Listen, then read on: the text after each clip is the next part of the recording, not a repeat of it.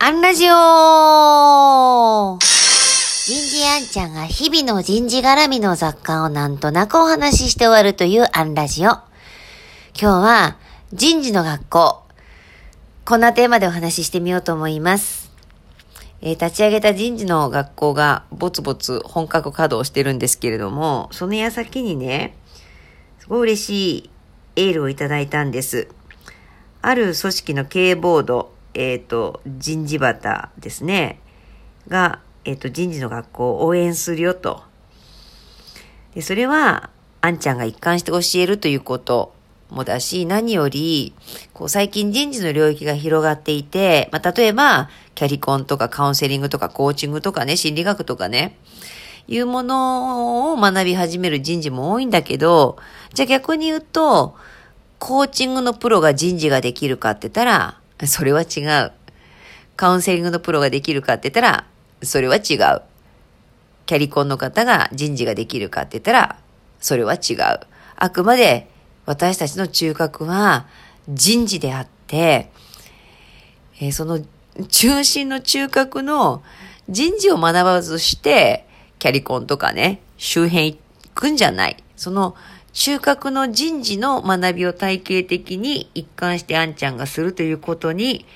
えー、こう、強烈に共感するし、応援するよ、みたいなことをおっしゃっていただけたんです。うんすごい嬉しかったです。もうまさにその通りだと思ってやってることなので。そしてもう一つは、一貫してというところ。たまたまね、青山社中の朝比奈一郎さんが、まあ、リーダー塾とかなさってらっしゃるんですけれども、あの、一貫して朝比奈さん一人で教えてらっしゃるんですよね。で、そこにある思いは、例えば松下村塾の吉田松陰とか、えっ、と、古代ローマ人の家庭教師っていうのは、一人が責任を持って教える教育だったと。だから、えー、このリーダー塾も朝比奈さんが一人で一貫してやるんだと。伝統性を重要視するんだっていうくだりを見てね、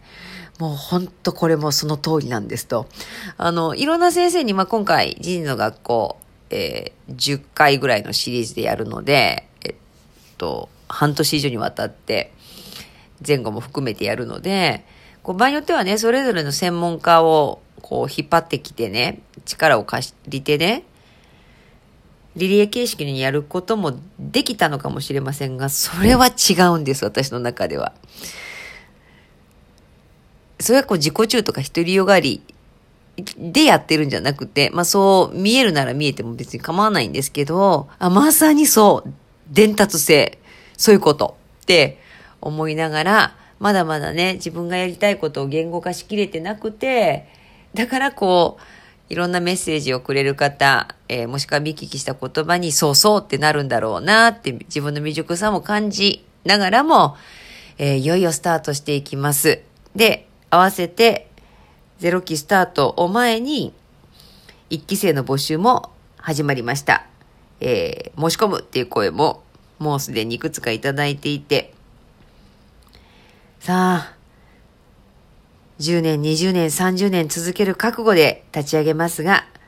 人事の中核を一貫してお伝えしていこうと思います。今日はここまで。次回もお楽しみに